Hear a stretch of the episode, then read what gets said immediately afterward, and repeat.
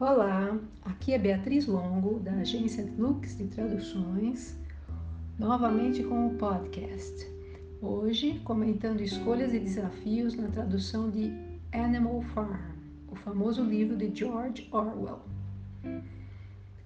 O livro pode ser interpretado como uma sátira sobre a ditadura de Stalin, mas também como uma crítica severa à natureza humana. A linguagem utilizada por Orwell é bastante objetiva e concisa, e as construções não são muito complexas. O vocabulário também não é rebuscado.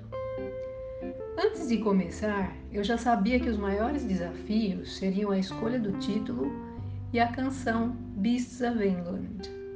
No Brasil, já existe uma tradução conhecida, A Revolução dos Bichos. Em outras línguas, manteve-se uma tradução mais próxima do original, que foi também a minha opção, A Fazenda dos Animais. Beasts of England é uma canção adotada pelos animais como hino da Revolução. Tem um tom um tanto pomposo e é escrita em rimas. Não foi nada fácil manter o significado e as rimas, mas acredito que consegui uma boa solução, ainda que com um tom mais informal. Outros problemas que encontrei foram a escolha dos nomes próprios e a tradução de termos relacionados ao ambiente rural, já que a ação se passa numa fazenda. Quanto aos nomes, minha opção foi modificar apenas aqueles que já tinham tradução consagrada no português, ou então os que tivessem algum significado pertinente para a obra. Assim, os nomes dos cavalos e cães, como Boxer, Clover e Jesse, permaneceram, mas traduzi Napoleon como Napoleão e Moses como Moisés. Squealer, que representa o porta-voz da revolução, significa guinchador em português, mas também é gíria para delator. Era um porquinho gordo, de movimentos ágeis e voz aguda. Minha escolha foi linguarudo, que designa quem fala demais e mantém o som i do original que lembra a estridência da voz do personagem. Os termos relacionados ao meio rural demandaram bastante pesquisa e às vezes busca por imagens.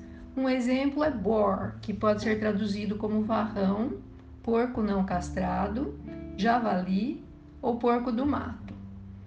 Pelo contexto, descartei javali e porco do mato, que são animais selvagens, e varrão me pareceu muito próximo da linguagem especializada. Após busca e pesquisa, utilizei porco reprodutor nas primeiras menções e depois simplesmente porco. Outra questão interessante foi como traduzir a voz dos patinhos. O original trazia tip e eu usei piar, mas meu atento revisor Felipe chamou atenção para o fato de que patos grasnam, motivando nova pesquisa.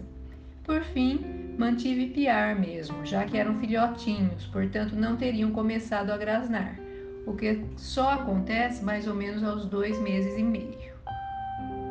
Traduzir a Fazenda dos Animais foi um desafio muito prazeroso, principalmente porque o tema permanece muito atual, embora o livro tenha sido publicado há 75 anos. É uma leitura que recomendo.